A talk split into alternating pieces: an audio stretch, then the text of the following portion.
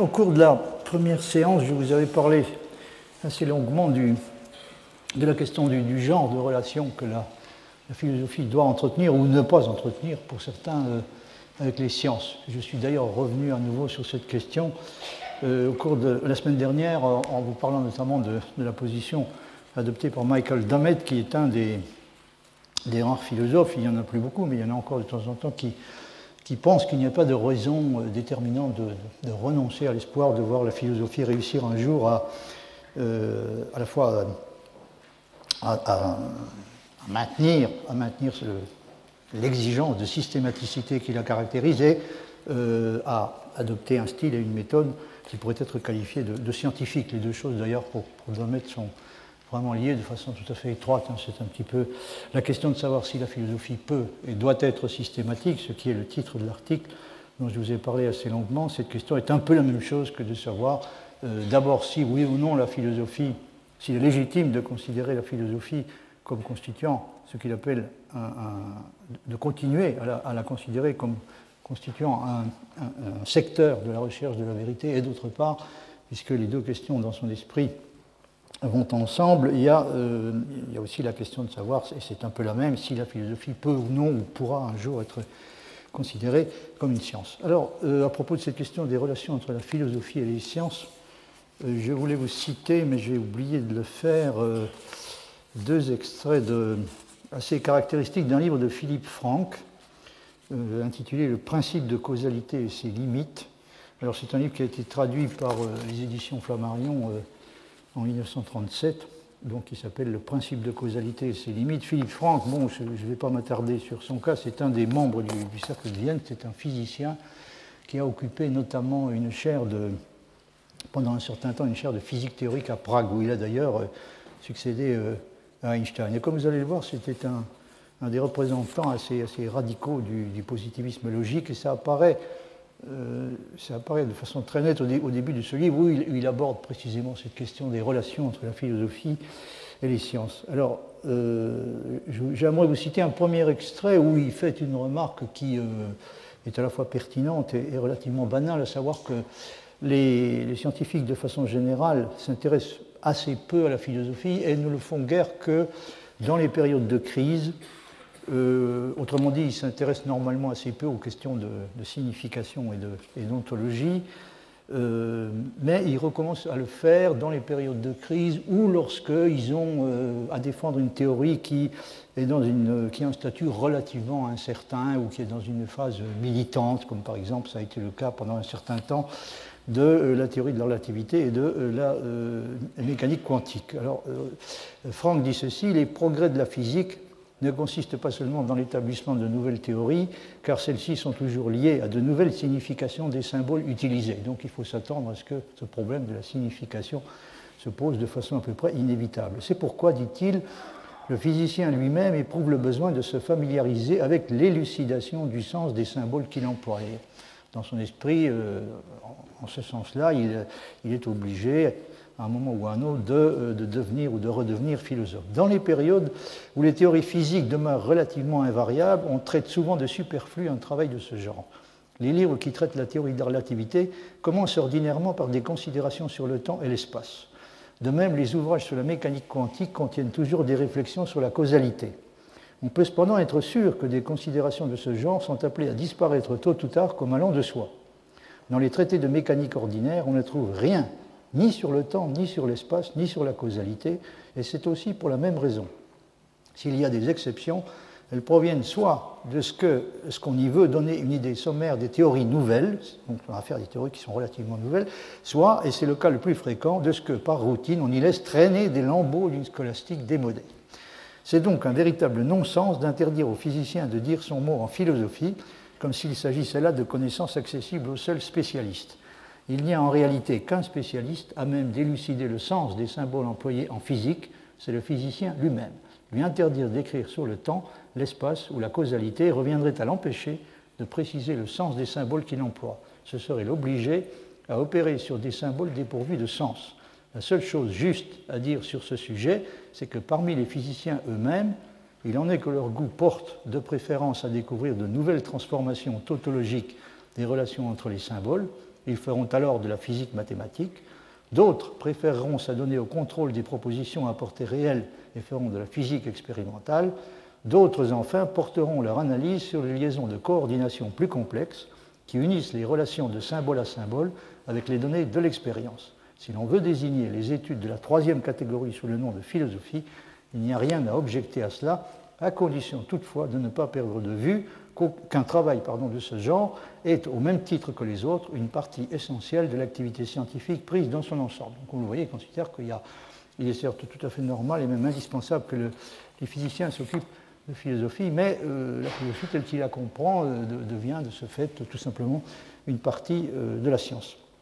Alors il y a, je voudrais vous citer un passage qui est encore plus caractéristique, puisque si vous, si vous regardez, si vous considérez la question que je suis en train d'évoquer, vous vous apercevez assez rapidement qu'il y a différentes réactions possibles de la part des, philosophes et d'ailleurs également des, scientifiques il y a une conception qu'on peut appeler séparatiste qui, postule que, au fond, la philosophie et les sciences constituent des entreprises euh, séparées, euh, à la limite, qui peuvent à la limite rester parfaitement indifférentes euh, l'une à l'égard de l'autre. C'est une position qui est très répandue, qui est même peut-être la plus répandue chez la plupart des, philosophes. Et puis il y a des positions qui sont non séparatistes et qui postulent au contraire l'existence de liens de nature plus ou moins essentielle entre la philosophie et les sciences. Alors, comme je vous l'ai dit, Villemin euh, euh, défend une position qui est typiquement non séparatiste, euh, mais euh, évidemment qui n'est pas une position qui, préserve en même temps, qui défend l'idée d'une autonomie réelle des deux, des deux types d'activités intellectuelles, l'un par rapport à l'autre, c'est-à-dire les sciences et la philosophie doivent vivre, disons, sur un mode qui pourrait appelé celui de l'entente cordiale avec échange et coopération. Et euh, c'est à ses yeux euh, indispensable aussi bien pour, les sciences que pour la philosophie. Et puis il y a euh, une autre façon de s'opposer à l'idée d'une séparation plus ou moins radicale entre la philosophie et les sciences, qui est illustrée de façon un peu plus typique par Reichenbach, par, pardon, excusez-moi, je ne sais pas si ce lapsus a une signification, par Philippe Franck. Philippe Franck défend, il est non séparatiste parce qu'il est annexioniste, hein, ce, qui est, une façon tout à fait différente de considérer les relations entre la philosophie et les sciences. Il est hostile à l'idée de la séparation parce qu'il pense que euh, tous les problèmes que se posent les philosophes, euh, et dont il euh, revendique en quelque sorte la maîtrise, tous ces problèmes-là finiront par être posés beaucoup plus clairement et, traités beaucoup plus efficacement et, finalement résolus par les sciences elles-mêmes. Vous voyez par exemple ce qu'il dit, c'est page 30-31, donc la traduction française du livre dont je suis en train de vous parler, la prétention de séparer soigneusement la science de la philosophie ne peut donc avoir qu'un résultat, celui de faire accepter aveuglément, dans les questions les plus fondamentales, les doctrines philosophiques les plus arriérées. Ça me paraît dans l'ensemble assez vrai, c'est-à-dire il fait une constatation qui est là aussi à la fois pertinente et assez banale, c'est que la volonté de continuer à maintenir une séparation stricte entre la science et la philosophie a en général pour effet de faire accepter aveuglément dans euh, les questions, euh, en particulier dans les questions épistémologiques, les doctrines philosophiques les plus arriérées. En effet, comme nous l'avons déjà vu, il n'y a qu'une seule espèce d'affirmation qui puisse être qualifiée de scientifique.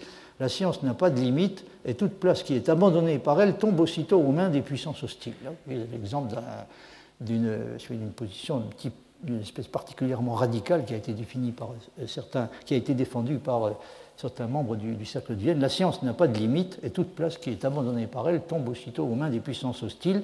Et la séparation de la science et de la philosophie équivaut déjà à voir dans cette dernière, c'est-à-dire dans la philosophie, une seconde espèce de connaissance du monde subsistant en dehors et au-dessus de la première et possible au même titre qu'elle. Donc vous voyez, il, a l'impression que si on, même la certitude que si on, maintient, on défend cette idée d'une séparation rigoureuse entre la philosophie et les sciences, on reconnaît euh, de facto l'existence d'un autre mode de connaissance, d'une autre façon de connaître, de connaître objectivement que euh, celle de la science, une autre façon de, connaître qui est représentée par la philosophie, qui est même considérée la plupart du temps comme supérieure à celle de la science, et ça, ça lui semble une, une conception tout à fait désastreuse. Et il ajoute donc c'est une nécessité pour la science de concéder en principe la possibilité de donner une réponse scientifique à toute question ayant un sens. Donc, accorder qu'il existe un autre moyen de connaissance, ce n'est pas autre chose que de proclamer la banqueroute de la science elle-même. Au lieu de séparer la science de la philosophie, l'expression est entre guillemets, au lieu de séparer la science de la philosophie, ce qu'il faut, c'est de conquérir à la science tout le domaine occupé jusqu'alors par la philosophie. Vous voyez que je n'exagérerai pas en qualifiant cette position de non séparatiste parce que euh, annexionniste. Donc c'est bien d'une espèce de, conquête euh, progressive de tout le territoire occupé jusqu'à présent par la philosophie, donc une conquête de ce territoire par la science, c'est bien de cela qu'il est question. Alors ça, c'était une simple parenthèse. Je reviens, maintenant à la troisième euh, question dont j'avais prévu de vous parler aujourd'hui pour l'essentiel, donc que j'ai intitulé Misère de l'éclectisme est-il possible de réconcilier entre eux les systèmes philosophiques rivaux? Vous doutez qu'il s'agit d'une question un peu, un peu, rhétorique, évidemment, la, réponse, euh, la réponse prévue euh, ayant toutes les chances d'être une réponse euh, négative. Alors j'avais évoqué, je viens encore de le faire, le, genre d'agnosticisme, d'indifférentisme ou de scepticisme dont la science fait preuve la plupart du temps à l'égard des questions euh, philosophiques, plus précisément des questions ontologiques pour euh, raisonner dans la perspective de Villemin. Euh, mais bien entendu, ce, genre de gnosticisme, d'indifférentisme ou de scepticisme qui est actuellement assez répandu et que j'ai évoqué, donc n'était pas encore de mise à l'époque des origines, c'est-à-dire dans la période que décrit Villemin dans son livre Que sont les systèmes philosophiques l'importance, à cette époque-là, donc l'importance et l'urgence des questions ontologiques étaient ressenties avec acuité. Et comme le souligne Villemin, la recherche philosophique concernant la nature des objets ne s'est pas limitée aux objets mathématiques et aux objets dont il est question dans les systèmes axiomatiques en général. Elle a pris à peu près immédiatement la forme d'une euh, interrogation tout à fait générale sur ce qui est, par opposition à ce qui simplement apparaît. Et euh, d'une interrogation sur la façon dont la totalité de ce qui est peut, conformément au principe de la méthode axiomatique, être reconstruit à partir d'un petit nombre d'éléments primitifs. Donc on a, on a été euh, euh, conduit par un chemin tout à fait naturel à une, sorte de, de, combinaison entre les... On a essayé de combiner les avantages de la méthode axiomatique avec ceux de l'ontologie.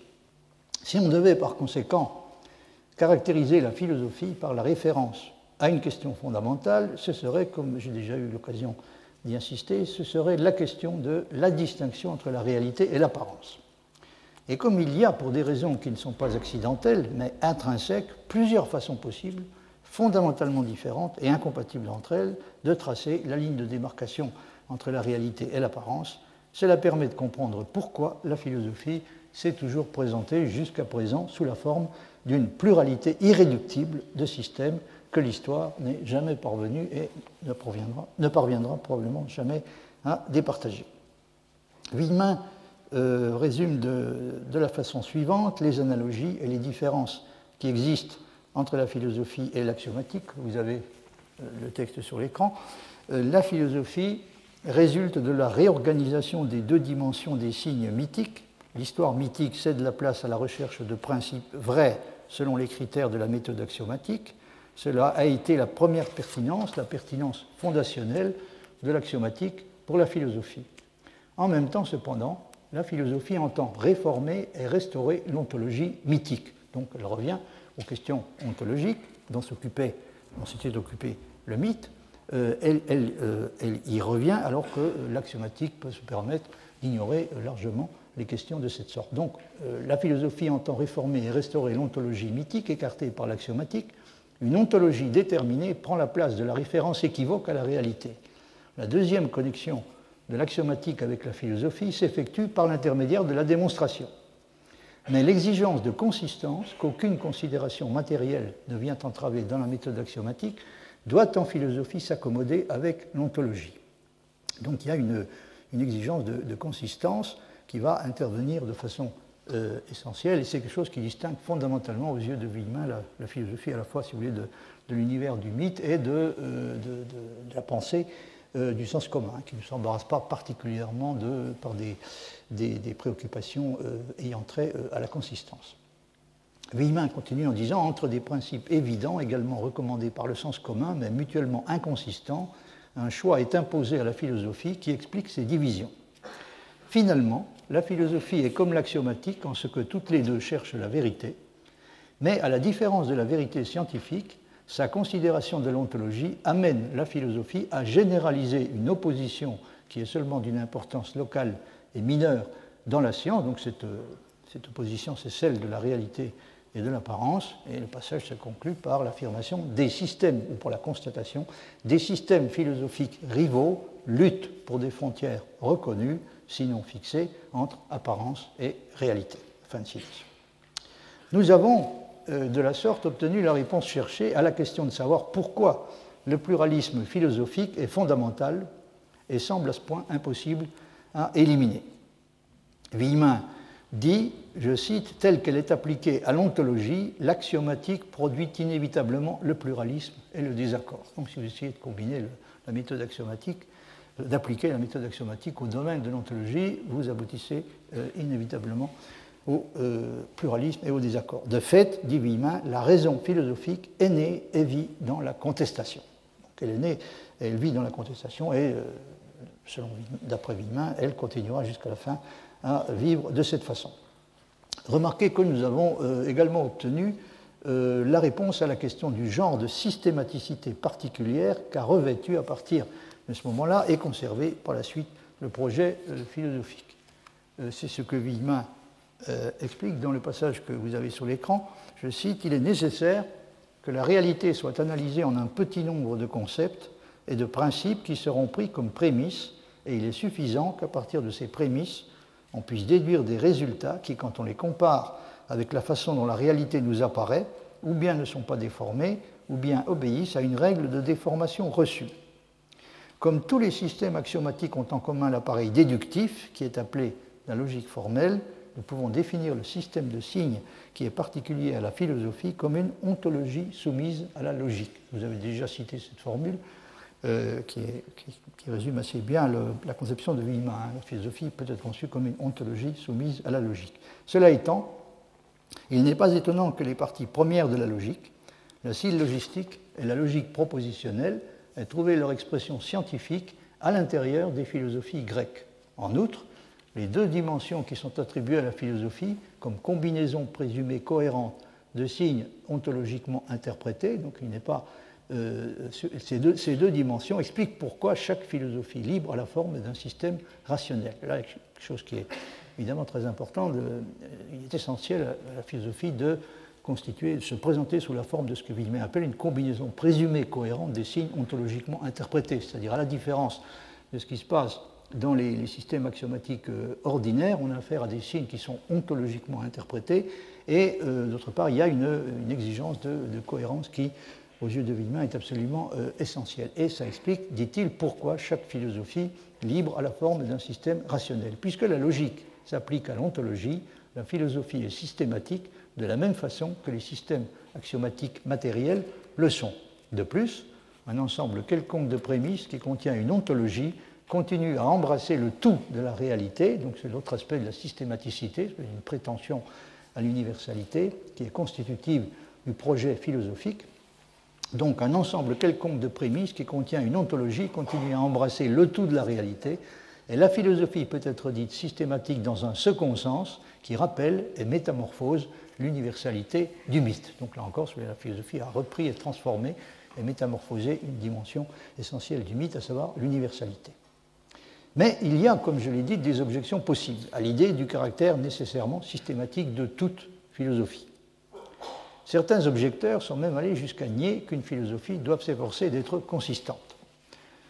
Wieman ne s'attarde pas longuement, à vrai dire, sur ce type d'objection, qui lui semble difficile à prendre réellement au sérieux, dans la mesure où il repose essentiellement sur une confusion, d'après lui, sur une confusion entre la contradiction logique proprement dite et l'opposition ou le conflit factuel. Mais il y a également des objections qui peuvent être formulées contre la systématisation au deuxième sens et qui demandent à être considérées d'un peu plus près. Il y a en particulier des gens qui sont opposés en philosophie à l'idée du système sous toutes ses formes, notamment parce qu'ils pensent que le traitement systématique est par essence dogmatique et impose artificiellement à la réalité aussi bien une unité que des divisions qu'elle ne possède pas réellement.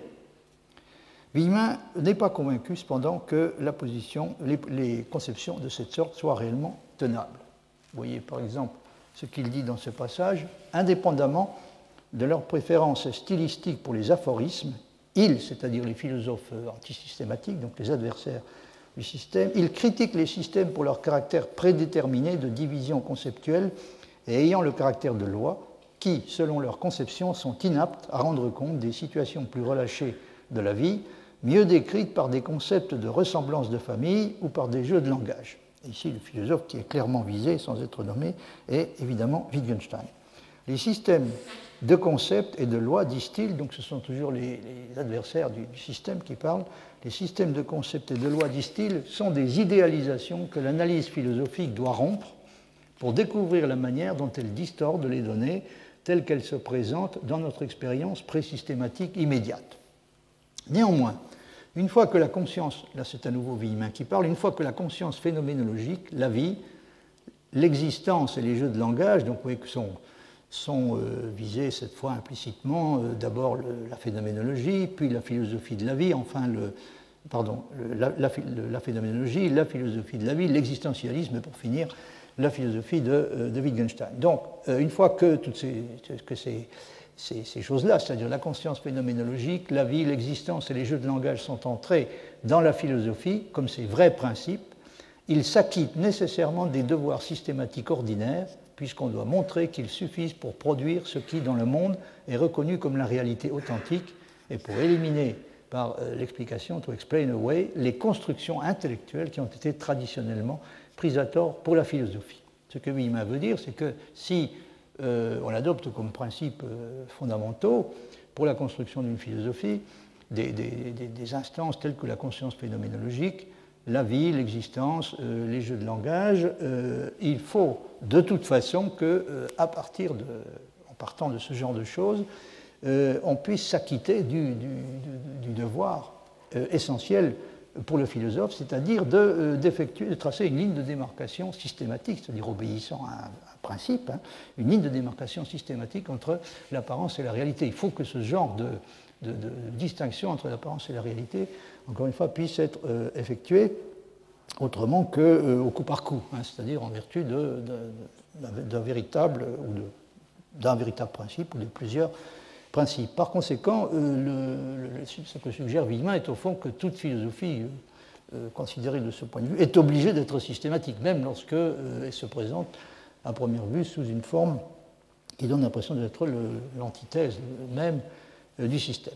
Et Villemin euh, ajoute donc à la fin de ce passage les systèmes philosophiques ouverts, procédant par fragments, rudimentaires, sont encore des systèmes dans les deux sens que nous avons donnés au. Donc, oui, d'une certaine façon, toutes les philosophies sont obligées d'être systématiques. L'existence d'une pluralité apparemment irréductible de réponses aux questions philosophiques qui peut être et est souvent comprise comme équivalent à une absence pure et simple de réponse, n'est pas toujours perçue, il faut le remarquer, comme constituant justement un problème et une objection décisive qui peut être formulée contre la philosophie elle-même. Elle ne l'est pas, par exemple, par les philosophes qui ont tendance à concevoir le travail de la philosophie plus ou moins sur le modèle de la création artistique, ou qui pensent que la tâche de la philosophie consiste à créer des concepts et non à démontrer ou à établir par une méthode quelconque la vérité de certaines propositions qualifiées de philosophiques. Le pluralisme pourrait être un problème s'il s'agissait pour l'essentiel en philosophie de décrire ou d'expliquer quelque chose. Mais il ne l'est pas s'il s'agit avant tout d'inventer ou de créer. En revanche, la question ne peut pas manquer de se poser pour tous ceux qui demandent à la philosophie d'essayer de s'inspirer du modèle de la science et qui rêve de la voir ressembler enfin à une science authentique, ce qui impliquerait de toute évidence qu'elle devienne enfin capable de décider au moins certaines des questions qu'elle pose. Et c'est un problème qui, du point de vue historique, a été posé de façon récurrente par des philosophes qui, à chaque fois, pensaient avoir trouvé enfin le moyen de faire sortir leur discipline d'une situation qu'ils considéraient comme problématique et même, pour tout dire, inacceptable et euh, désastreuse.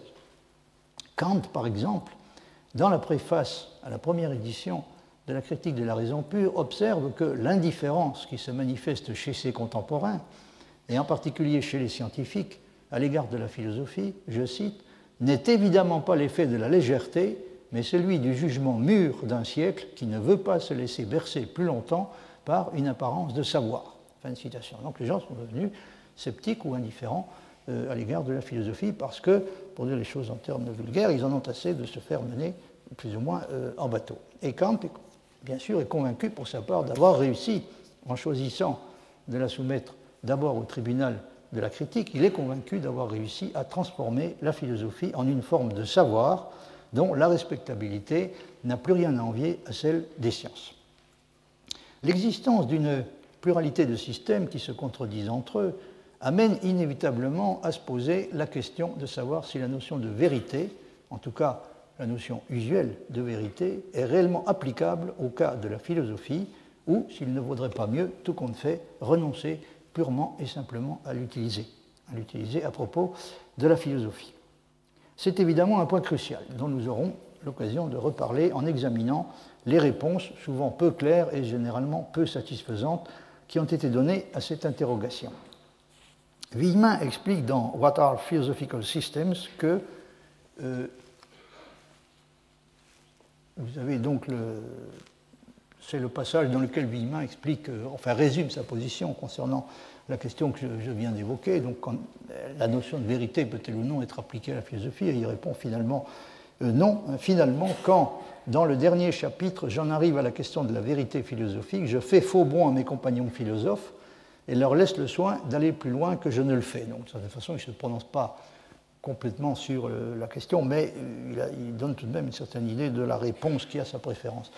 Alors que qu'ils, c'est-à-dire les, compagnons philosophes, qu'ils argumentent en faveur d'un schéma unique de vérité philosophique, je me contente de dire ce que sont toutes ces possibilités de vérité.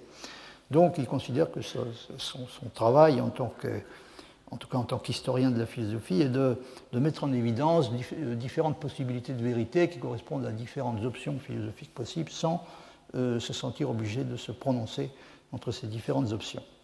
Et un peu plus loin, il, dit ceci, pour ce qui est de la vérité philosophique, il est clair que si ma prudence est justifiée, la pluralité des philosophies rend le concept de vérité philosophique inadéquat et inapproprié, tout au moins si le mot vérité est utilisé dans son sens ordinaire. S'il ne l'est pas dans son sens ordinaire, évidemment, il faut indiquer avec précision dans quel sens on peut euh, espérer réussir à l'appliquer à la philosophie. Je n'ai cependant, euh, ajoute Villemin, pas réglé cette question fondamentale, je ne l'ai même pas explicitement soulevée. En fin de compte, je n'ai rien d'autre à offrir à mon lecteur qu'une prudence pleine de risques et de points d'interrogation supplémentaires. Fin de citation.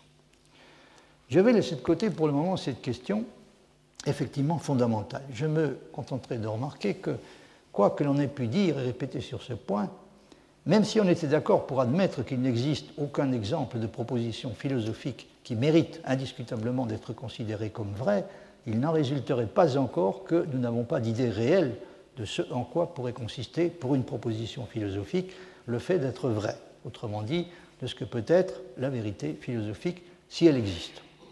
On peut, me semble-t-il, appliquer à ce cas particulier, c'est-à-dire celui de l'application euh, ou, la non-application de, euh, de, la notion de vérité à la philosophie, on peut appliquer à ce cas particulier exactement le même genre de raisonnement que Bertrand Russell a utilisé dans sa critique de la conception de la vérité défendue par William James. Vous voyez par exemple ce qu'il dit dans ce passage. Les catégories du sens commun, comme il le montre, alors euh, il c'est William James, hein, les catégories du sens commun, comme il le montre et comme chacun peut en convenir, récapitule les découvertes de nos lointains, de nos lointains ancêtres.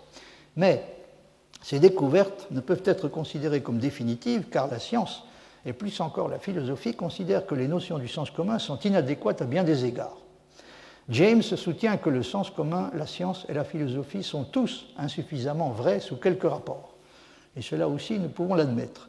Mais, toujours selon lui, donc ça c'est une citation de William James, il est évident que le conflit de ces systèmes, si radicalement différents, nous oblige à reconsidérer l'idée même de la vérité, car pour l'heure, nous n'avons aucune notion précise de ce que ce mot peut bien signifier. Donc là, vous avez, une façon typique d'argumenter qui consiste à conclure de la pluralité euh, à l'impossibilité euh, d'appliquer, de, continuer à appliquer la notion de vérité à la, situation considérée. Et Russell proteste en disant ceci. Ici, je pense que nous avons affaire à un simple non séquitur Une tarte aux prunes, une tarte aux pommes et une tarte aux groseilles peuvent avoir en commun de ne pas être assez sucrées. Mais cela nous oblige-t-il à mettre en cause l'idée même de douceur ou à montrer que nous n'avons aucune notion précise de ce que le mot sucré peut signifier? Il me semble au contraire que si nous nous apercevons qu'elles ne sont pas suffisamment sucrées, c'est que nous savons ce qu'est la douceur. Euh, enfin, ce qui est traduit par douceur, ça doit être, je pense, sweetness, c'est de façon plus précise le caractère sucré. Hein.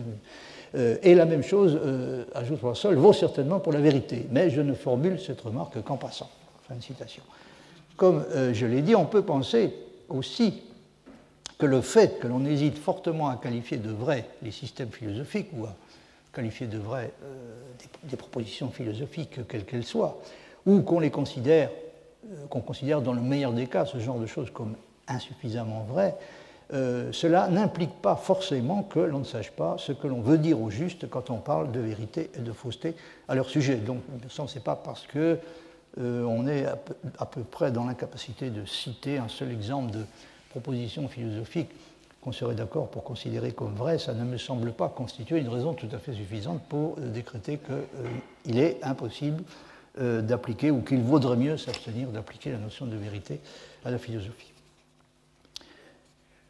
Je vais, comme je vous l'ai dit, laisser pour le moment de côté cette question. Euh, pour sortir du domaine des, références imposées et des écrits canoniques sur la question qui nous intéresse, je vais me permettre de vous parler un peu d'un auteur, aujourd'hui à peu près oublié, qui a été considéré en son temps comme un des esprits les plus brillants de sa génération, et notamment un des plus illustres représentants de l'école éclectique en philosophie. Il s'agit d'un philosophe qui s'appelle Théodore Jouffroy, qui est né en 1796 pardon, au hameau des Pontais, près de Boute, dans les environs de Pontarlier, et euh, mort à Paris en 1842. Et il a occupé, entre autres positions, celle de professeur au Collège de France de 1832 à 1837. Donc, il s'agit donc d'un philosophe qui est comme Jules Villemin, un philosophe, euh, et moi d'ailleurs, un philosophe franc-comtois. Euh, Jules Villemin étant né à Pierrefontaine-les-Varans, dans le Doubs. Mais ce n'est pas parce que Théodore Jouffroy est franc-comtois, ce n'est pas la raison essentielle pour laquelle je vous en parle. Vous allez voir, il y a des raisons, des raisons un, peu plus, sérieuses de le faire. Euh, je veux dire, en dépit du fait que, malgré tout, c'est un philosophe qui, a, de son vivant, a joui d'un prestige considérable.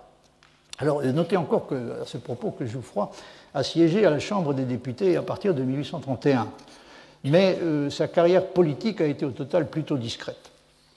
Il s'est illustré notamment par la publication en, 1823 d'un article intitulé Comment les dogmes finissent, qui est un article qui a eu un, retentissement considérable et euh, qui présente encore aujourd'hui un intérêt incontestable. Par euh, les dogmes en question, en train de finir, il fallait entendre essentiellement les dogmes religieux et secondairement certains dogmes politiques. Sainte-Beuve a consacré euh, en 1833 un article qui est paru dans la revue des Deux Mondes, en grande partie à, à Jouffroy. Il semble d'ailleurs considérer que l'air vivifiant des montagnes du Jura a pu euh, contribuer à conférer un style particulier, un style philosophique particulier. Euh, dans le cas de, à l'entreprise de, Jouffroy, bon, je ne sais pas si c'est le cas. En tout cas, à propos de, l'article auquel je viens de, faire allusion, c'est-à-dire comment les dogmes finissent, Sainte-Beuve parle de ce qu'il appelle, je cite, ce manifeste le plus explicite et le plus général assurément qui est formulé les espérances de la jeune élite persécutée.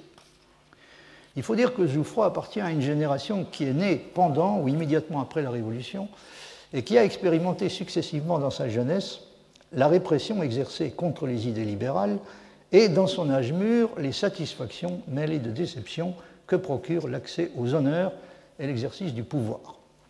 Il sera peut-être utile de citer sur ce point le début de l'article de Sainte-Beuve qui dit ceci Il y a une génération qui, née tout à la fin du dernier siècle, encore enfant ou trop jeune sous l'Empire, s'est émancipée et a pris la robe virile au milieu des orages de 1814-1815. Cette génération, dont l'âge actuel est environ 40 ans et dont la presque totalité lutta sous la Restauration contre l'ancien régime politique et religieux, occupe aujourd'hui les affaires, les chambres, les académies, les sommités du pouvoir ou de la science. La révolution de 1830, à laquelle cette génération avait tant poussé par sa lutte des 15 années, s'est faite en grande partie pour elle et a été le signal de son avènement. Fin de citation. Jouffroy a été un, élève et un contemporain de Victor Cousin. Victor Cousin est né lui-même en 1792 et mort en 1867. Jouffroy m'intéresse ici parce qu'il appartient à une génération de philosophes qui ressentent avec une acuité particulière le problème posé par l'existence d'une pluralité apparemment irréductible de systèmes philosophiques inconciliables. Et de, de philosophes qui, ne croyant pas à la possibilité que la supériorité de l'un d'entre eux sur tous les autres finissent par être établis un jour de façon indiscutable des philosophes qui ont tendance à chercher la solution dans une démarche philosophique qui consiste à essayer de ne retenir dans chaque système que la part de vérité qu'il comporte en oubliant le reste. Donc l'éclectisme, c'est une tentative de. un essai euh, qui a été fait de façon systématique à cette époque-là pour essayer précisément de résoudre ce problème du, du pluralisme, euh, de, la pluralité apparemment irréductible des systèmes philosophiques, considérés comme constituant réellement un problème. Encore une fois, c'est loin d'être toujours le cas. Il y a des périodes entières pendant lesquelles les philosophes ne se soucient en aucune façon de ce genre de, problème. Mais euh, à l'époque dont je suis en train de vous parler, donc ça, a été considéré comme un problème majeur, et c'est euh, à ce problème qu'était censé répondre la solution, ou peut-être plus exactement la pseudo-solution que constituait l'éclectisme. Alors le, principe donc de l'éclectisme est qu'aucun système philosophique n'est complètement vrai, mais aucun, heureusement, n'est non plus complètement faux. Autrement dit, la vérité, s'il y en a une, ne peut résider que dans le tout. C'est une position dont je vous ai déjà indiqué qu'elle était récusée dans son principe par Villemin, pour qui il vaut mieux à tout prendre admettre qu'il n'y a pas de vérité en philosophie que d'essayer de se convaincre qu'il est possible de trouver la vérité dans une sorte de synthèse réalisée entre des options inconciliables. Vous voyez par exemple ce passage de, de euh, qui dit ceci le, chroniqueur que passionnent les rencontres singulières entre idées, les péripéties, les filiations inattendues ou ordinaires rencontrera immanquablement ces formations. il s'agit des formations, si vous voulez, euh, hybrides ou composites, les formations obtenues par en essayant de synthétiser, de réaliser une synthèse entre des, systèmes philosophiques euh, antithétiques. Donc ça, c'est le genre de choses qui, pour Villemin, est susceptible d'intéresser particulièrement le, chroniqueur philosophique. Il aura tendance à s'y intéresser de préférence au système philosophique exclusif et pur. Villemin veut dire que l'historien de la philosophie proprement dit, au contraire, aura tendance, lui, à euh, dédaigner plus ou moins ce genre de, de formation composite et il choisira de s'intéresser plutôt au système philosophique exclusif et pur. Mais euh, l'historien, dit-il, c'est d'instinct que l'ennemi de la philosophie, ce n'est pas tant la sophistique qui défie la raison que l'éclectisme qui l'endort. Et en effet, tout en mimant le langage de la philosophie, l'éclectisme contredit à ces trois caractères essentiels. Il s'oppose à l'épanouissement de l'esprit systématique en multipliant les êtres et en brisant l'unité de style, il s'oppose à la clarté de l'articulation logique en superposant des principes incommensurables, et le gain de richesse est apparent puisque les marques qui feraient présumer la cohérence font défaut. Il s'oppose enfin à la discipline à laquelle le philosophe se soumet quand il veut mesurer comment et jusqu'où son système lui permet de reconstruire et de simuler les phénomènes. Car comment saurait-on délimiter ce qu'on peut sauver quand les moyens analytiques pour ce faire n'ont pas été exactement définis? Kant, dont la morale récuse l'hédonisme, est donc fondé à louer Épicure. Ce dernier considérait le plaisir qui accompagne la vertu comme identique avec les plaisirs les plus grossiers des sens et pouvait ainsi apprécier ce que peut et ce que ne peut pas un homme qui s'est donné la recherche du plaisir pour maxime de sa volonté. À l'opposé, les principes contradictoires qui forment les systèmes composites, où l'on ajoute au plaisir des sens les raffinements d'une prétendue faculté supérieure de désirer, n'expriment que la mauvaise foi et la frivolité de ceux qui cherchent le salut dans l'ignorance. Donc vous voyez la position en ce qui concerne les, systèmes qui ne, choisissent pas vraiment, euh, qui essaient de, composer entre eux, euh, la position de Villemin est euh, tout à fait claire et même particulièrement radicale. Mais ce n'est pas vraiment à cet aspect du problème, je veux dire, est-ce que à ce que les penseurs comme Jouffroy proposent de faire pour surmonter le pluralisme et la division, mais plutôt à la, description qu'ils donnent de la situation euh, préoccupante qui semble en résulter pour la philosophie que je veux m'intéresser pour le moment. Dans un texte posthume qui s'intitule De l'organisation des sciences philosophiques, et qui a été publié en 1842, Jouffroy parle de la philosophie comme de, je vous ai, euh,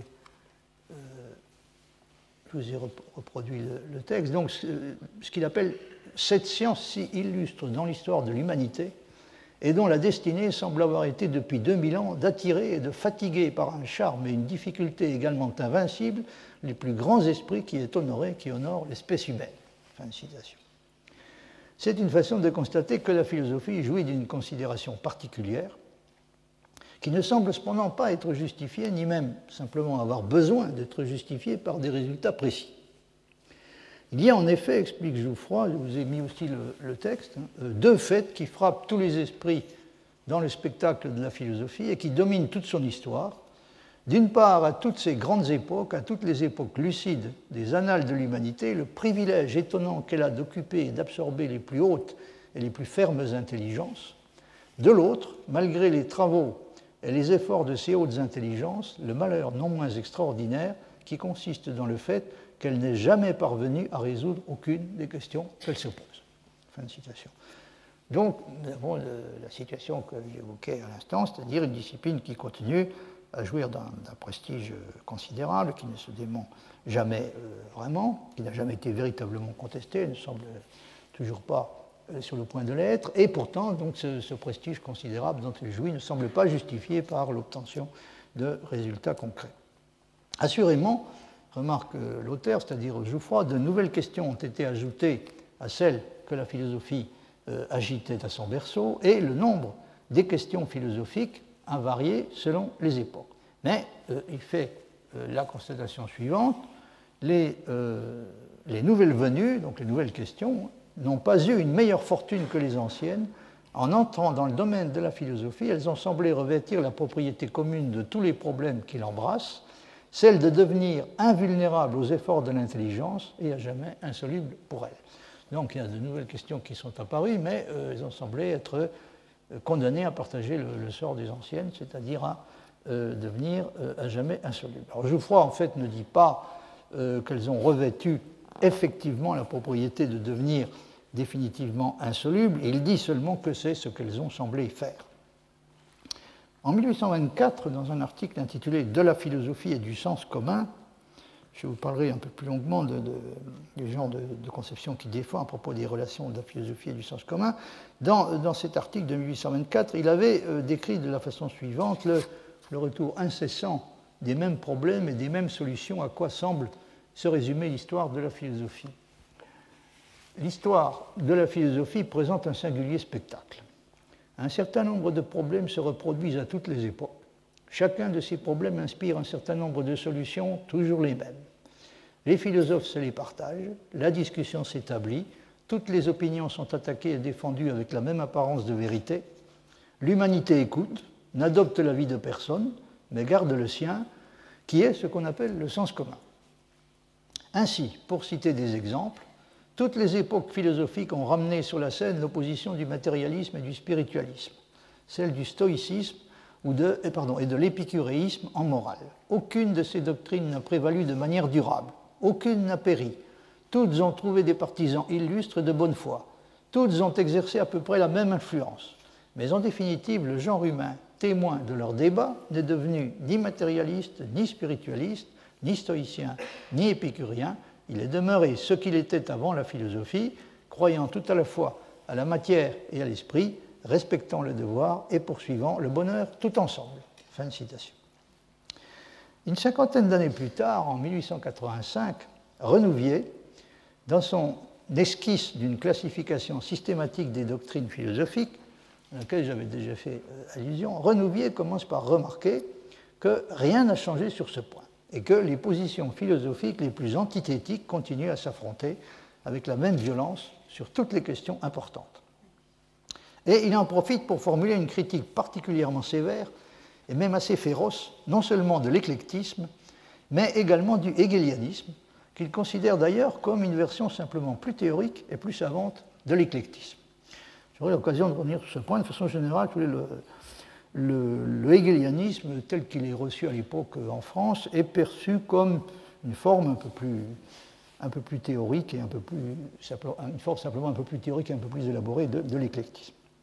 S'il y a un philosophe que Villemin n'aurait pas pu accuser de ne pas prendre suffisamment au sérieux la réalité du pluralisme, j'ai insisté sur le, degré auquel il considère cette question comme, cet aspect du problème comme crucial. Il considère que, dans la philosophie contemporaine, on n'a pas pris suffisamment au sérieux cette caractéristique, c'est-à-dire le, caractère, euh, la pluralité intrinsèque qui caractérise l'entreprise euh, philosophique. Or, euh, de ce point de vue-là, il n'aurait eu aucun reproche à adresser à Renouvier, parce que Renouvier lui-même euh, prend justement particulièrement au sérieux cet aspect du problème, et c'est ce qui l'amène à, formuler une critique virulente contre les défenseurs de, de l'école éclectique, qui, sont des gens qui, à l'époque considérés, occupent, continuent à occuper largement le, pouvoir, évidemment.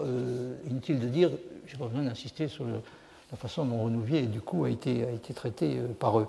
Mais euh, en tout cas, euh, sur ce point, au moins, Renouvier défend une position qui est très semblable à celle de Villemin, mais à ma connaissance, Villemin ne, ne mentionne pas Renouvier. Il ne, mentionne pas, il le mentionne pas dans ses, il n'a pas mentionné dans ses travaux sur la classification des systèmes philosophiques et il ne semble pas avoir fait partie des auteurs auxquels il s'intéressait.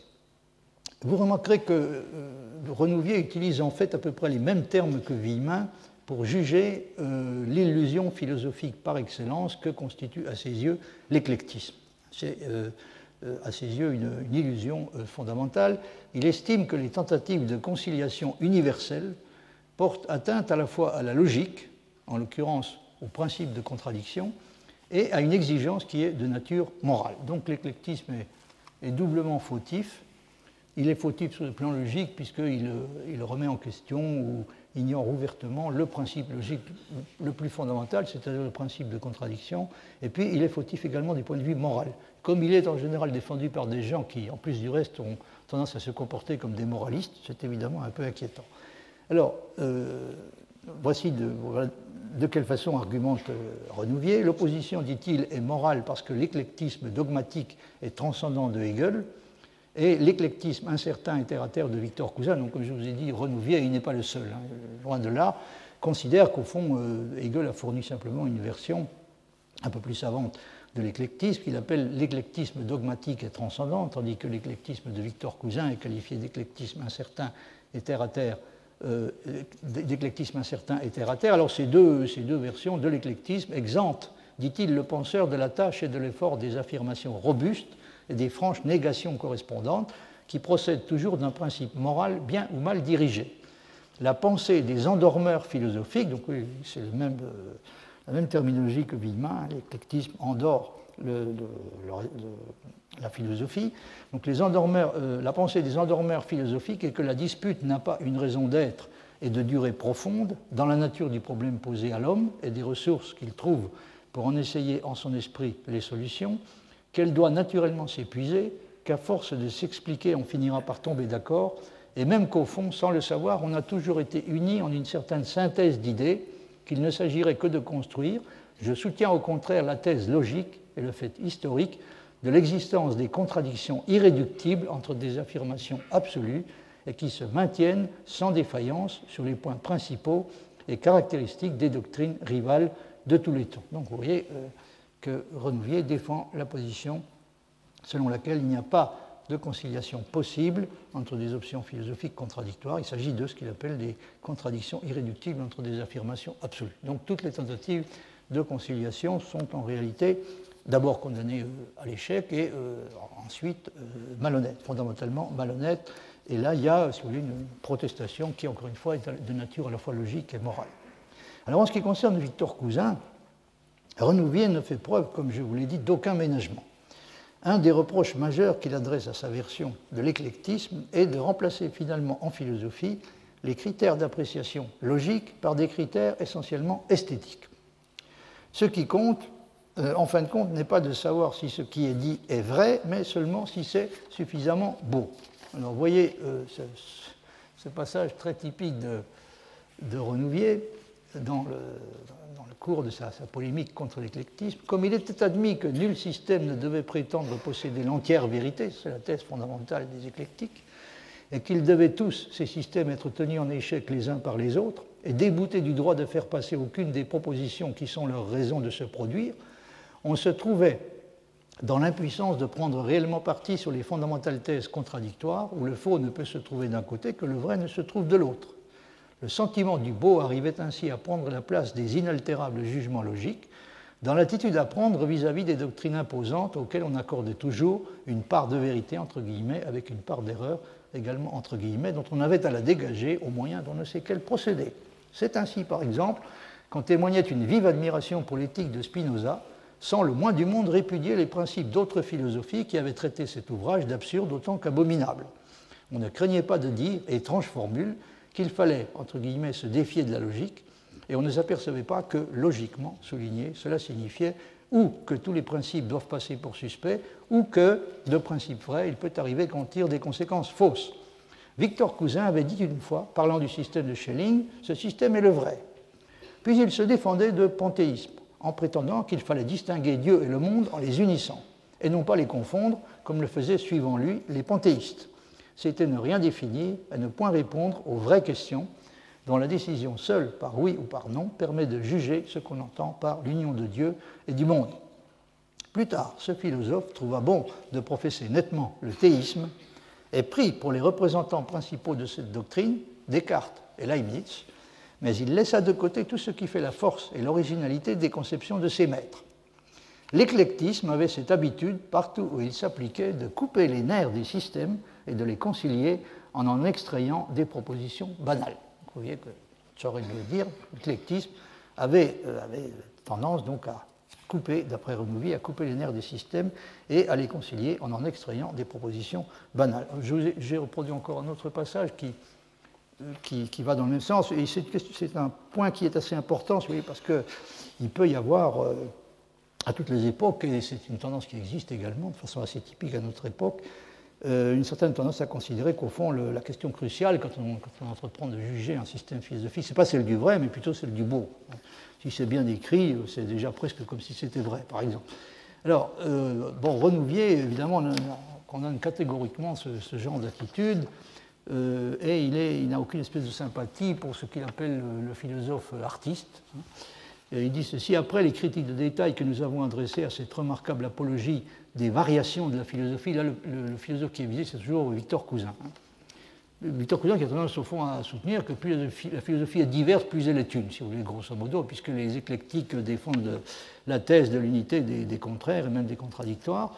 Donc plus la philosophie est diverse, plus elle est une. Après, les critiques de détail que nous avons adressées à cette remarquable apologie des variations de la philosophie, dit Renouvier, nous n'avons plus euh, qu'un regret à exprimer, c'est que l'auteur qui a été si justement frappé de ces variations paraisse l'avoir été si peu des contradictions qui en sont la forme ordinaire et sur lesquelles tout penseur a un parti à prendre. Il y a quelque chose de vague et de trop peu rationnel et aussi de peu satisfaisant pour la morale dans cette manière de considérer le philosophe comme auteur d'une œuvre d'art qui lui serait ou qu'il se rendrait propre, et qui euh, aurait bien son côté scientifique, donc cette œuvre d'art aurait son côté scientifique, mais mal défini, une œuvre d'art qui, d'un autre côté, se formulerait sans une suffisante préoccupation des conditions de la certitude, des principes directeurs de la croyance, de la nécessité d'opter entre des affirmations contradictoires touchant la nature et l'ordre du monde, et enfin du caractère moral de la décision prise par chacun dans la doctrine qu'il embrasse et dans les jugements qu'il entend porter sur les convictions d'autrui, sur le conflit des idées et des méthodes dans tout le cours de l'histoire.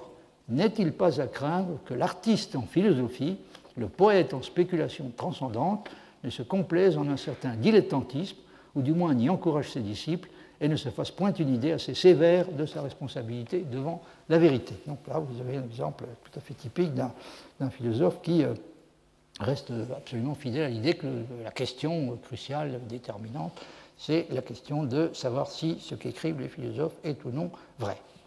Renouvier cite, euh, dans le contexte de cette discussion, cite à un moment donné un extrait des dernières paroles que Victor Cousin a prononcées à la Sorbonne, que je ne résiste pas au plaisir, euh, de, même s'il est un peu malveillant, de vous citer, parce que c'est un véritable morceau d'anthologie. Euh, vous l'avez ici, donc la philosophie, dit Victor Cousin, donc c'est lui qui parle, la philosophie n'est pas telle et telle école, mais le fond commun est pour ainsi dire l'âme de toutes les écoles. Elle est distincte de tous les systèmes, mais elle est mêlée à chacun d'entre eux, car elle ne se manifeste, elle ne se développe, elle n'avance que par eux, son unité et leur variété même, si discordantes en apparence, en réalité si profondément harmonique. Donc plus plus, plus c'est divers, plus c'est un. Hein. Euh, sur son progrès euh, et sa gloire à la philosophie, donc c'est leur perfectionnement réciproque par leur lutte pacifique. Ce que je professe avant tout, ce n'est pas telle ou telle philosophie, mais la philosophie elle-même. Ça, c'est admirable, c'est exactement le genre de discours que vous pourriez entendre de la part de l'inspection générale de philosophie actuellement. Ce que je professe, ce que je professe avant tout, ce n'est pas telle ou telle philosophie, mais la philosophie elle-même, soulignée. Ce n'est pas l'attachement à tel système, mais l'esprit philosophique supérieur à tous les systèmes. Idem. Bon. C'est exactement le genre de, discours rituel qu'on entend encore aujourd'hui régulièrement. Remarquez, ce n'est pas du tout un hasard. La raison de ça, c'est que la, philosophie, en France doit en grande partie la position privilégiée qu'elle occupe précisément à des, gens comme Victor Cousin, euh, initialement. Donc la vraie science de l'histoire de la philosophie, c'est toujours Victor Cousin qui parle, n'est pas la haine, mais l'amour. Et la mission de la critique n'est pas seulement de signaler les extravagances de la raison humaine, mais de démêler et de dégager du milieu de ces erreurs les vérités qui peuvent et doivent y être mêlées, et par là de relever la raison humaine à ses propres yeux, d'absoudre la philosophie dans le passé, de l'enhardir et de l'éclairer dans l'avenir. C'est Victor Cousin cité par Renouvier dans euh, l'essai de classification systématique des doctrines philosophiques. Il est, euh, comme vous le savez, de, bon ton dans le milieu philosophique de ne parler jamais de Victor Cousin que de façon ironique et avec un certain mépris. Mais je dois vous avouer que ce qu'il dit dans le passage que je viens de citer ne me semble à tout prendre pas tellement plus ridicule que le genre de, discours apologétique plus ou moins rituel qu'on peut être sûr de réentendre à peu près à chaque fois que la position de la philosophie dans la société ou sa place dans l'enseignement semble, à tort ou à raison, menacée.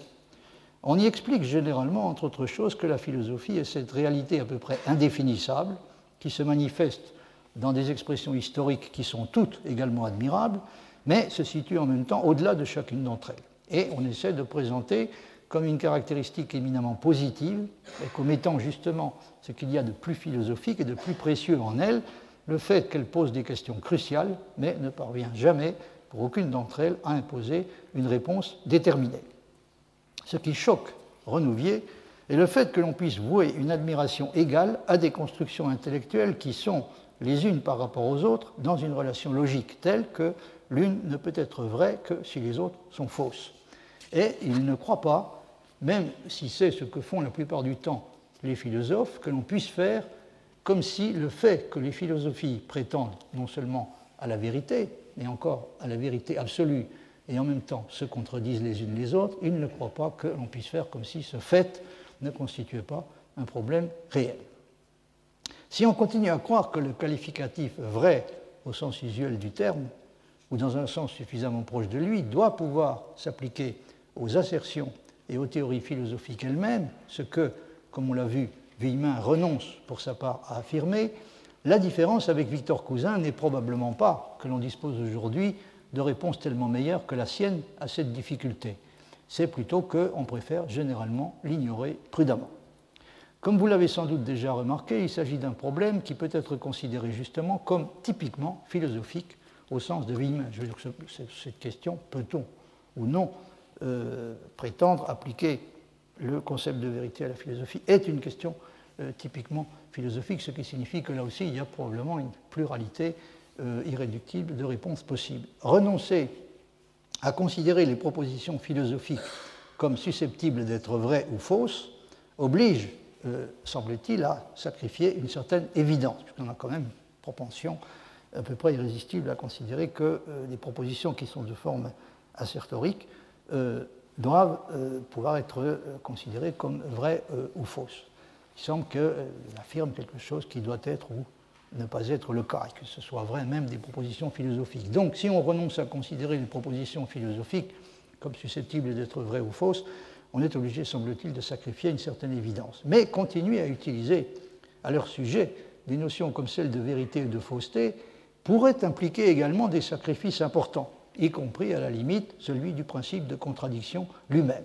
Donc là aussi, probablement, il faut choisir. On est donc dans une situation qui est tout à fait typique de la philosophie telle que cela représente Wiemann. Alors en ce qui concerne la façon dont Victor Cousin s'exprime dans la profession de foi que j'ai citée, Renouvier constate qu'elle combine deux formes, qu'elle juxtapose sans les articuler, deux formes de l'éclectisme qu'il appelle la forme d'esprit hegelien et la forme empirique, à la portée des plus vulgaires auditeurs. Donc il y a une forme, euh, comme j'ai dit, savante, qui est la forme hegelienne, puis une forme vulgaire. Alors voici ce que le commentaire de, Renouvier sur le passage a, de Victor Cousin qu'il a cité. Dans les dernières phrases de ce petit morceau, il n'est évidemment question pour le philosophe que de procéder à un triage. Mais dans le solennel verbiage des premières phrases, si l'on peut démêler et extraire quelques idées précises, c'est celle-ci que les contradictions des philosophes ne signifient rien par elles-mêmes, ne se rapportent pas à des propositions dont les unes sont nécessairement fausses si les autres sont vraies et réciproquement, en sorte que le philosophe est mis en demeure d'opter entre elles, mais que ces propositions contradictoires elles-mêmes doivent être considérées comme les éléments de la philosophie dont leur variété est l'unité. En ce cas, il s'agit de construire la vaste synthèse des discordances qui forment le tout, si profondément harmonique, et la sophistique dogmatique de Hegel se présente avec cette œuvre accomplie. Ou, si l'on n'a pas tout le courage qu'il faut pour embrasser cette dernière, euh, c'est-à-dire la philosophie euh, hegelienne, on peut encore parler, comme Victor Cousin, d'un citation esprit philosophique supérieur à tous les systèmes, se désintéresser de la nécessité logique de se prononcer dès maintenant entre des doctrines inconciliables, espérer dans l'avenir pour les réduire à l'unité et remplacer en attendant la philosophie par une espèce de philo-philosophie. Alors ça, je trouve la dernière remarque tout à fait remarquable et, pertinente. Elle me semble s'appliquer euh, exactement à ce que j'ai appelé le discours apologétique plus ou moins rituel, qui est censé avoir pour but de défendre la philosophie contre ses critiques et ses ennemis. À bien des égards, la philosophie dans ce discours est remplacée en réalité par une sorte de philo-philosophie. Ce qui est proposé n'est pas un plaidoyer rationnel en faveur de la philosophie, mais plutôt une incitation à l'amour de la philosophie et une condamnation plus ou moins morale d'une haine de la philosophie supposée qui est considérée en fin de compte comme la seule explication possible des réticences et des résistances auxquelles se heurtent les activités et les productions des philosophes. Tout au début du livre dont euh, je suis en train de vous parler, Renouvier s'attaque ouvertement au modèle hegelien du progrès de la philosophie par dépassement et intégration, qui est selon lui manifestement réfuté du point de vue factuel par l'existence aujourd'hui comme hier d'une pluralité de systèmes philosophiques qui sont réellement incompatibles entre eux et qu'aucune construction synthétique d'aucune sorte ne peut, selon lui, espérer réussir à réconcilier et à réunir. Donc voici ce qu'il dit euh, au début de son livre. à propos de Hegel, la philosophie, si l'on en croyait Hegel, serait un tout organique se développant selon des lois nécessaires. Il aurait un contenu réel, toujours le même, formé d'une seule et même vérité, qui seulement traverserait des phases diverses pour arriver à une expression définitive. Les systèmes ont la prétention de représenter l'idée entière de la philosophie, mais ils n'en seraient en ce cas que des parties ou des degrés, des moments, des déterminations soumises à une succession logique. Il serait nécessaire, chacun à la place qu'il occupe dans l'ensemble, et même aucun d'entre eux n'aurait vraiment péri, car après avoir figuré en leur temps et à leur rang dans cette espèce de découverte progressive de la pensée par elle-même, qui est l'histoire de la philosophie, ils subsisteraient, fixés à jamais dans la philosophie accomplie qui les absorbe, et représentent le résultat définitif de leurs productions et destructions mutuelles, semblables à une plante dont le fruit est à la fois la vie et la mort de tous les organes végétaux qui l'ont formée. Ce système absolu, souligné, ne pouvait être, on le comprend, que celui de l'auteur lui-même. Je ne suis pas en train, vous vous en doutez, de me demander si les gens comme Renouvier et un bon nombre de lecteurs français de l'époque ont non correctement compris Hegel. Hein. Je suis contente de, vous exposer la façon dont, euh, ces idées ont été euh, assez souvent reçues. Alors, d'après euh, Renouvier, en plus du fait que le système hegelien revendique un privilège injustifié, qu'aucun souci de conciliation et de synthèse ne peut contraindre à lui accorder, on peut constater que l'histoire de la philosophie ne confirme en aucune façon l'idée que l'auteur se fait de la situation.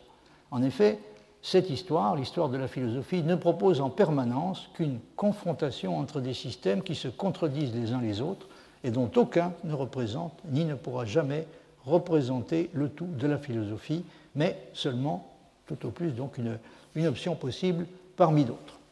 Vous voyez ce que dit euh, Renouvier. Sur ce point, tout homme d'un jugement ordinaire qu'on mettra en présence du spectacle qu'offre l'histoire de la philosophie s'en formera d'emblée une idée singulièrement différente de ce que voudrait le sophisme de la philosophie hegelienne. Le point de vue où celui-ci prétend nous placer exigerait de deux choses l'une.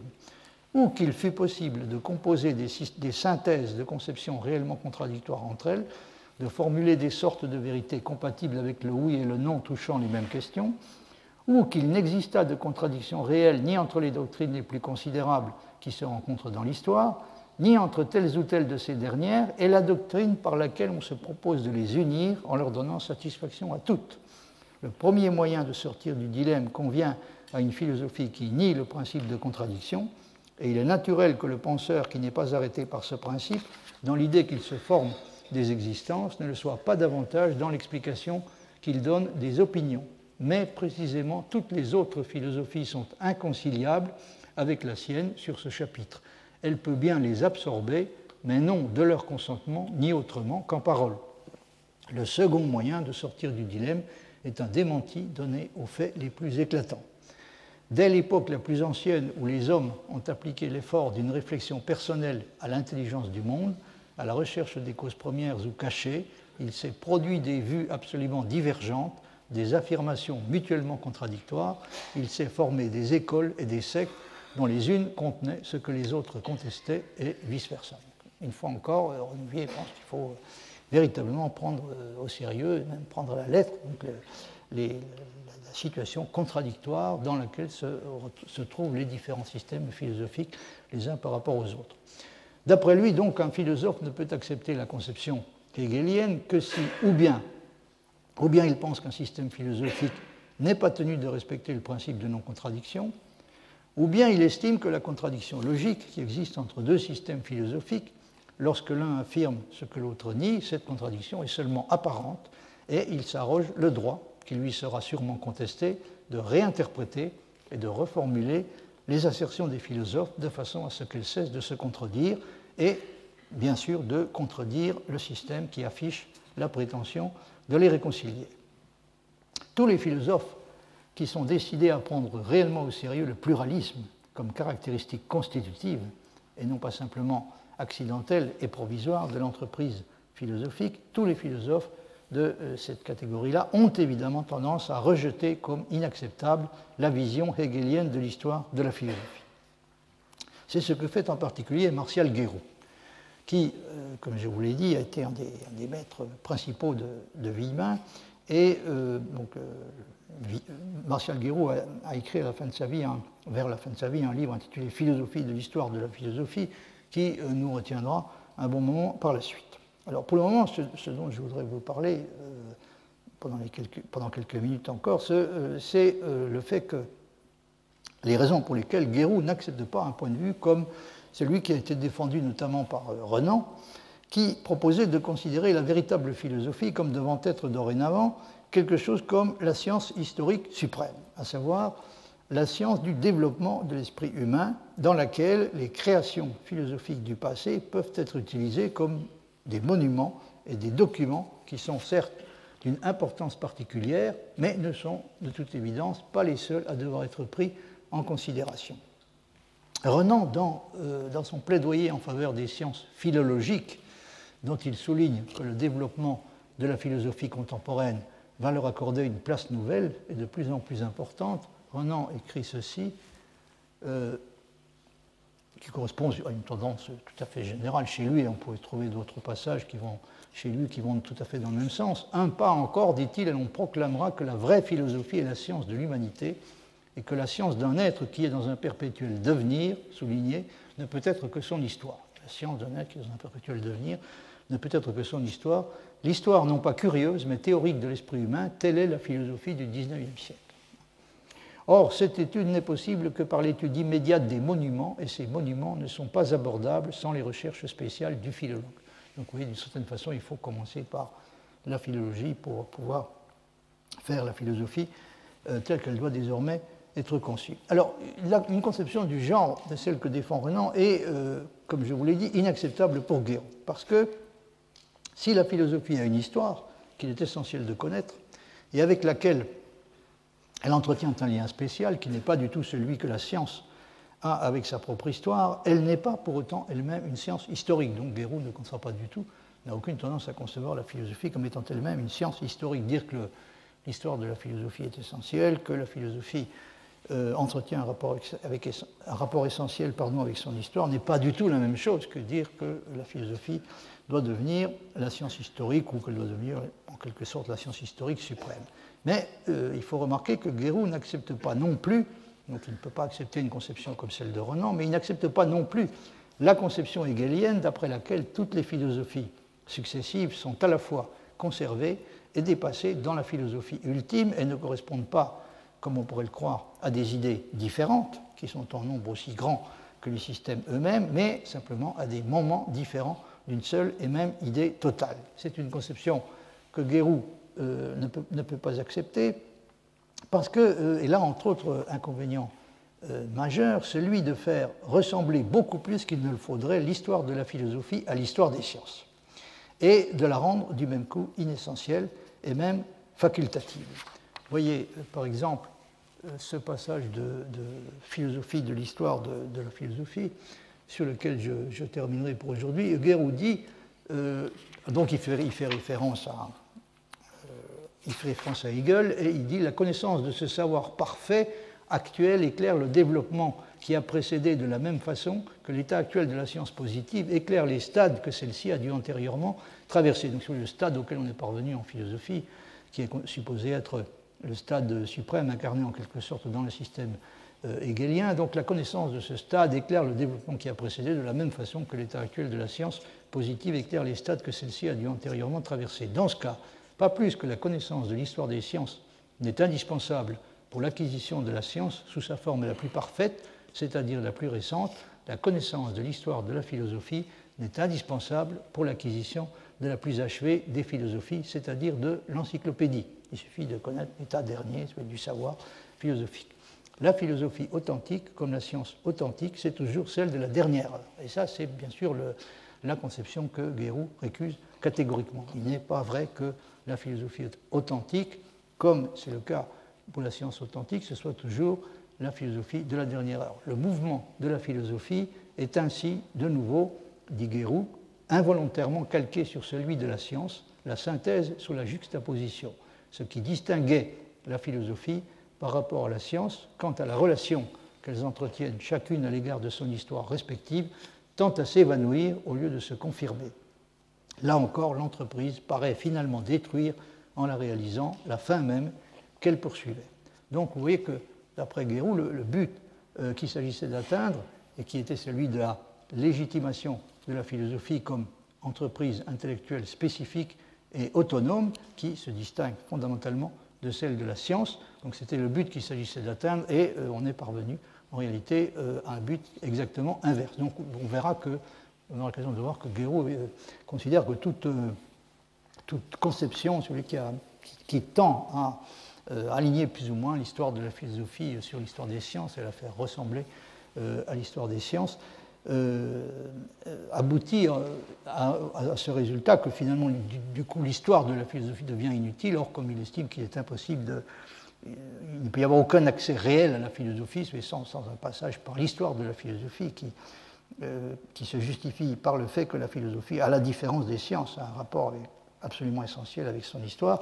Donc c'est, euh, selon lui, une conception qui est fatale, euh, la conception qui cherche à aligner l'histoire de la philosophie sur l'histoire des sciences est fatale à la fois à l'histoire de la philosophie et à la philosophie. Je vais en terminer là pour aujourd'hui et la prochaine fois, donc, je vous parlerai de la quatrième question que j'avais prévu d'aborder, c'est-à-dire la philosophie, les sciences et le sens commun. Je vous remercie de votre attention.